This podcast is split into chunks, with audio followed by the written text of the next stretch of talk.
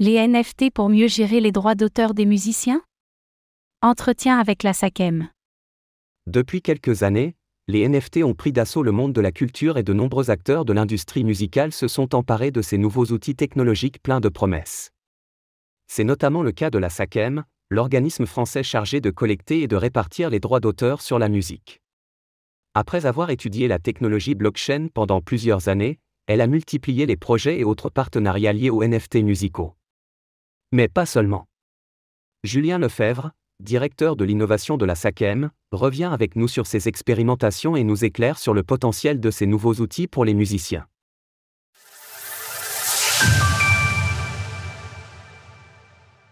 Qu'est-ce que la SACEM et quel est son rôle? Avant d'entrer dans le vif du sujet, il faut bien comprendre ce qu'est la SACEM et quelles sont ses missions.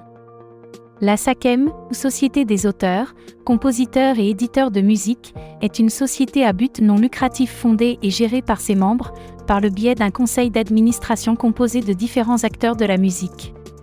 Sa mission principale consiste à collecter les droits d'auteur auprès de tous les utilisateurs de musique, avant de les répartir entre les différents ayants droit sociétaires de l'organisme. La SACEM doit s'assurer que pour l'ensemble des usages directs et indirects de la musique, les créateurs des œuvres utilisées, paroles, partitions, compositions, etc., soient rémunérés. Il s'agit des droits d'auteur dans leur ensemble, qu'il faut bien distinguer des droits sur les enregistrements, ou masters. Ces derniers ne sont pas gérés par la SACEM, mais par les maisons de disques qui sont chargées de collecter les droits des interprètes qui jouent et chantent les morceaux la création de SACEM Lab, une équipe dédiée à l'innovation. Dès 2016, la SACEM a pris conscience de l'ampleur que prenait la blockchain. À l'époque, cette technologie révolutionnaire faisait déjà beaucoup de bruit dans le monde de la musique.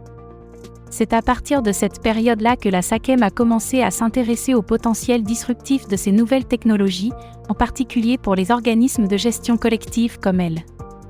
Après plusieurs années d'apprentissage et de tâtonnement, la SACEM a monté il y a trois ans une équipe dédiée à l'innovation, qui a été officialisée en 2021 sous le nom de SACEM Lab. Elle ne travaille pas exclusivement sur la technologie blockchain, car l'intelligence artificielle a également le vent en poupe ces derniers temps, mais elle y consacre beaucoup de temps et de ressources. Sous la direction de Julien Lefebvre, elle a donné naissance à plusieurs projets intéressants pour évaluer le potentiel de la blockchain, des NFT, tokens non fongibles et du Web 3 pour l'industrie musicale. Pour cela, elle travaille notamment en partenariat avec des organismes de gestion collective d'autres pays, afin de creuser des cas d'usage spécifiques pour les musiciens. Les expérimentations de la SACEM avec la blockchain et les NFT. Quel a été le premier projet de la SACEM lié à la technologie blockchain? Quand on a commencé à étudier la blockchain en 2016, on a dépensé beaucoup d'énergie sur des choses qui n'ont pas abouti parce que les technologies n'étaient pas matures ou inadaptées à nos cas d'usage on s'est vite rendu compte que toutes les prophéties qu'on avait pu lire à l'époque sur le risque de disparition des sociétés de gestion collective avec l'arrivée blockchain étaient fausses. Par contre, on a réalisé rapidement que la blockchain avait au moins un usage simple et éprouvé, pour tout ce qui est lié à la notarisation. Si j'écris quelque chose dans la blockchain, c'est gravé une bonne fois pour toutes. Tout le monde peut le retrouver. C'est transparent, irréfutable, immuable. C'est ce qui nous a amené à créer Music Star, qui offre l'opportunité aux auteurs-compositeurs de prouver la paternité de leur création musicale via un certificat inscrit sur la blockchain. Il nous a fallu deux ou trois ans d'exploration à tâtonner pour trouver ce cas d'usage pertinent, l'exploiter et aller au bout. Pouvez-vous revenir sur le lancement de votre première collection de NFT Notre leitmotiv est vraiment de nous pencher sur tout ce qui peut avoir un intérêt pour nos membres, même si ce n'est pas directement lié à la collecte et à la répartition des droits d'auteur. C'est dans cet esprit-là qu'on a lancé une collection NFT liée au Grand Prix Sakem à la fin de l'année 2022.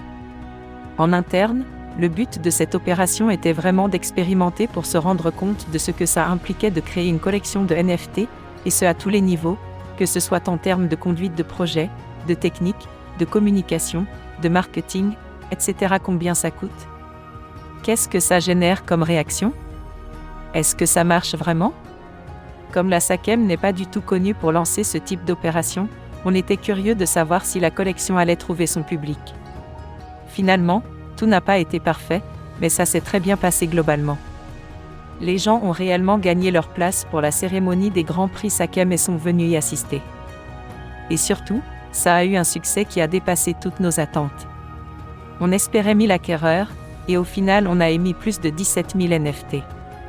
Quels enseignements avez-vous tirés de cette expérience? On a énormément appris avec cette collection de NFT, qui n'était autre qu'un jeu concours pour nous permettre de bien appréhender cette technologie. Ça nous a notamment permis de récolter plein de données intéressantes sur les détenteurs de nos NFT, comme le type de wallet qu'ils utilisent par exemple. On a également monté un Discord, pour apprendre à fédérer une communauté, et on a été très surpris positivement. Mais le gros avantage, c'est qu'aujourd'hui, si nos membres nous demandent des conseils pour lancer une collection de NFT, on va pouvoir les éclairer parce qu'on a réellement mis les mains dans le cambouis. On peut leur dire ce que ça implique, combien ça coûte, combien de temps ça va prendre, quels sont les risques, etc. C'était intéressant aussi en termes de communication, car cette collection de NFT a beaucoup fait parler dans les médias. Après ce succès, songez-vous à lancer une seconde collection? Oui, on est en train de travailler là-dessus, mais je ne vais pas pouvoir en dire plus. Déjà, la première collection a été difficile à monter car il fallait qu'elle convienne à toutes les parties impliquées à la SACEM. Il ne fallait pas que ce soit trop ambitieux techniquement, il ne fallait pas prendre trop de risques au niveau réputationnel, etc. Finalement, cette formule autour des grands prix SACEM, ça nous permettait de tester la technologie sans trop se mettre en danger. Aujourd'hui, on réfléchit à monter une nouvelle opération du même type. On est aussi occupé à animer notre communauté sur Discord et on a dans les tuyaux d'autres types de drops, ainsi que la volonté d'accompagner directement des sociétaires qui veulent se lancer dans les NFT et le Web3. Comment comptez-vous mettre en place cet accompagnement des musiciens dans les NFT Aujourd'hui, ça reste un projet. On est encore en train d'étudier ces outils et de faire de l'éducation sur ces sujets auprès de nos sociétaires. Il y a encore beaucoup de personnes pour qui c'est très obscur. Certains ne savent pas si c'est quelque chose dans lequel ils doivent se lancer, si c'est quelque chose dont il faut avoir peur. Le drop qu'on a fait avait cette vocation de montrer que ça existe, que ça marche, que ça ne fait de mal à personne. Des sociétaires, on en a de tout type, de tous âges, de toute esthétique, donc c'est important pour nous de les ouvrir à cette nouvelle opportunité. Le Web 3 est réputé pour son côté communautaire, avec beaucoup d'entraide, de bienveillance et de transparence. Avez-vous ressenti cela en expérimentant avec ces nouveaux outils? On a la chance d'avoir recruté des gens qui ont une certaine expertise sur le sujet, ce qui fait qu'on est assez autonome et que cet état d'esprit s'affirme aussi en interne. Mais c'est vrai que cet écosystème se distingue par son côté vertueux.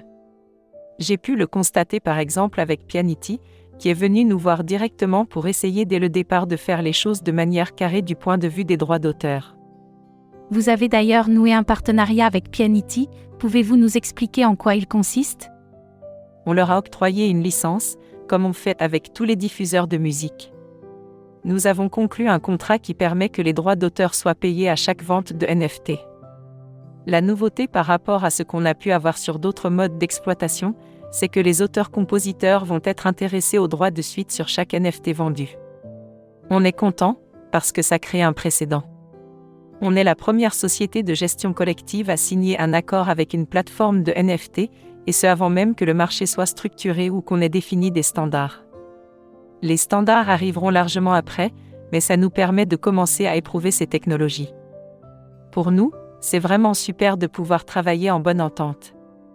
Et pour eux, c'est aussi très positif de pouvoir afficher qu'ils sont réglo sur toute la partie droit d'auteur. C'est un partenariat très vertueux. Cherchez-vous à convaincre d'autres plateformes de NFT musicaux de passer le pas? Bien sûr, la SACEM a vocation à conclure ce type de contrat avec toutes les plateformes de NFT musicaux, et on le fera à chaque fois que ce sera possible. C'est clair que c'est plus facile quand c'est une société française de qualité et proactive sur le sujet comme Pianity. C'est pour ça qu'avec eux, on a réussi à avancer vite et bien. Mais dans l'idée, toutes les personnes qui vendent et exploitent de la musique doivent penser à payer les auteurs, compositeurs et éditeurs qui sont derrière. Les NFT, une arme à double tranchant pour l'industrie musicale. Comment les NFT peuvent-ils aider à protéger les créateurs de musique, à renforcer leurs droits d'auteur? Déjà, il faut bien comprendre que les NFT sont une nouvelle forme d'outil technologique dont on peut faire ce qu'on veut. C'est un peu comme toute invention scientifique, elle peut être utilisée à bon ou à mauvais escient. Finalement, si on regarde les NFT du point de vue du droit d'auteur, on s'aperçoit qu'ils ont le potentiel d'améliorer les choses, mais aussi de les empirer. Cela va donc dépendre de la façon dont l'industrie se structure autour de ce nouvel outil. Les NFT offrent plus de transparence et permettent de répartir les droits d'auteur de manière automatique ou semi-automatique. Ils ont donc des avantages, mais ils présentent aussi des risques. Par exemple, si on met un lien vers un fichier musical qui est redirigé vers un système de stockage partagé de type IPFS, tout le monde peut y accéder. On n'est pas très loin de Napster. Sur le papier, les NFT présentent donc aussi le risque de relancer le piratage de manière incontrôlée. Et puis il faut aussi être conscient que les artistes ne maîtrisent pas totalement ces nouvelles technologies, ce qui peut présenter un danger pour eux et leurs fans. Pourrait-on envisager à l'avenir que la SACEM gère certaines de ses activités grâce aux NFT On n'a pas encore vu d'innovation qui soit prête à remplacer l'existant. Il y a du potentiel, mais ça nécessite encore beaucoup de structuration. Aujourd'hui, nous serions bien incapables de gérer les activités que la SACEM mène au jour le jour à grande échelle avec les NFT. Nous sommes encore dans la phase d'exploration. Consultez-vous vos homologues à l'étranger pour accélérer cette phase d'exploration? Bien sûr, on fait notamment partie d'un organisme international qui s'appelle DEX, Digital Data Exchange, dont la mission est de réfléchir à tous les formats d'échange de données internationaux, notamment entre les différents acteurs de l'industrie musicale.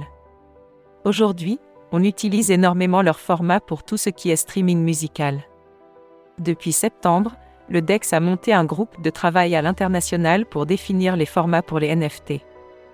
L'une de mes collègues à la SACEM est coprésidente de ce groupe, donc on est vraiment partie prenante. Autour de la table, on a des acteurs classiques de l'industrie, des organismes de gestion collective comme la SACEM, des majors, des labels et des startups qui en général sont des plateformes de NFT et le moins que l'on puisse dire c'est qu'il s'agit d'une tâche très complexe. Rien que pour définir le cadre des standards pour les NFT, il y a énormément de questions qui se posent. Quelles sont les données qu'on va mettre on-chain ou off-chain Qu'est-ce qui doit pouvoir évoluer dans les métadonnées? On voit bien que pour le moment, tout ça n'est pas du tout mûr pour être structuré, mais ça avance quand même. Que ce soit dans la musique ou n'importe quelle autre discipline artistique, à moins d'être un vrai geek, il est difficile de savoir exactement ce qu'on acquiert lorsqu'on achète un NFT. Est-ce qu'on possède des droits sur l'œuvre sous-jacente? Est-ce qu'on peut utiliser le NFT acheté à des fins commerciales? Est-ce qu'on peut détourner l'œuvre en toute légalité? Réfléchissez-vous à un moyen de standardiser et de clarifier ça, afin que tout le monde sache exactement les droits qu'il possède sur ces NFT on n'en est même pas encore là. On en est à la première étape qui consiste à déterminer comment recueillir et standardiser les métadonnées nécessaires pour que tous les ayants droit des NFT puissent être payés. On doit aussi déterminer ce qui doit pouvoir être modifié dans les métadonnées des NFT. Autant l'auteur et le compositeur sont plutôt immuables, mais les éditeurs peuvent changer, donc il faudrait pouvoir modifier certaines métadonnées des NFT. Il faut donc réfléchir à ce qu'on peut mettre en chaîne, à ce qu'on peut mettre off-chain, à ce qu'il est pertinent de rendre visible par tout le monde, ou au contraire ce qui est privé et qui n'a pas vocation à être connu par le commun des mortels, etc. Il y a énormément de choses à prendre en compte avant d'étudier la question de la transparence des droits qu'on acquiert lorsqu'on achète un NFT. Pour le moment, il n'y a aucune règle. Le NFT peut contenir tout et n'importe quoi et les droits qui y sont attachés peuvent être plus ou moins clairs. À votre avis, combien de temps va-t-on devoir attendre avant que ces technologies soient matures? Difficile à dire. Ce dont je suis sûr, c'est que ces technologies se développent en parallèle des solutions existantes. Il ne faut pas penser que ça va remplacer quoi que ce soit. Le streaming va encore continuer très longtemps, tout comme les supports physiques à mon avis. Pour le moment, la technologie NFT comme nouvelle manière de consommer la musique reste embryonnaire. Auprès du grand public, c'est comme si ça n'existait pas aujourd'hui, c'est négligeable. Si on observe cette croissance et cette structuration de l'écosystème Web 3, c'est parce que tout le monde préfère se tenir prêt en amont que d'essayer de rattraper le train de l'innovation technologique. Il y a un autre gros sujet dans le Web 3, c'est le métaverse où les NFT sont très utilisés et où l'on voit notamment des festivals de musique, des fêtes, des clubs. Qu'est-ce que ce nouveau territoire numérique implique pour la SACEM Il faut commencer par distinguer les métaverses centralisés des métaverses décentralisés. Si c'est centralisé, type Fortnite ou Roblox, c'est un business à peu près classique pour nous. On est plutôt sur des évolutions d'un modèle existant, où on va négocier des licences avec les sociétés qui gèrent ces univers. Ça pose encore un certain nombre de questions, mais on sait à quelle porte frapper. Pour les métaverses décentralisés du type The Sandbox ou Decentraland, c'est beaucoup plus compliqué à gérer. Ça pose des questions qui sont en train d'être étudiées. Qui est responsable de la musique qui est diffusée dans ces univers? Est-ce que c'est le propriétaire de la parcelle virtuelle qui diffuse la musique? Est-ce que c'est la société qui régit le métaverse, à condition qu'il en existe une et que l'écosystème ne soit pas complètement décentralisé avec une gouvernance opérée par une DAO Là-dessus, on est beaucoup plus dans le questionnement, avec un ensemble de challenges à relever qui ne seront pas si simples. La SACEM à la pointe par rapport à ses homologues étrangers. Si les artistes musicaux français ne se bousculent pas pour embrasser les NFT, il faut souligner que la SACEM est à la pointe de l'innovation par rapport aux organismes de gestion collective des autres pays. D'ailleurs, Julien Lefebvre voit bien que ça génère de l'envie chez ses homologues à l'étranger. Pour lui, la meilleure manière de faire avancer les choses, c'est de travailler collectivement, de collaborer avec d'autres sociétés d'auteurs pour accélérer. Ces derniers mois, la SACEM est repartie dans une phase de travail beaucoup plus confidentielle. Elle cherche à comprendre comment utiliser au mieux les outils NFT et blockchain pour son cœur de métier qui est la collecte et la répartition des droits d'auteur, tout en cherchant des partenaires lui permettant d'accélérer le mouvement. Cette période va permettre à la SACEM de se forger une conviction sur la pertinence d'investir dans ces technologies, de voir si elles sont assez matures aujourd'hui. Et qui sait Peut-être qu'elle en conclura que les NFT ne sont pas une technologie adaptée à ces opérations de collecte et de répartition des droits que les adeptes de NFT se rassurent. Même si c'était le cas, ça ne signifierait pas qu'ils sont inutiles pour autant, car leur cas d'usage reste largement inconnu à ce jour. Retrouvez toutes les actualités crypto sur le site cryptost.fr.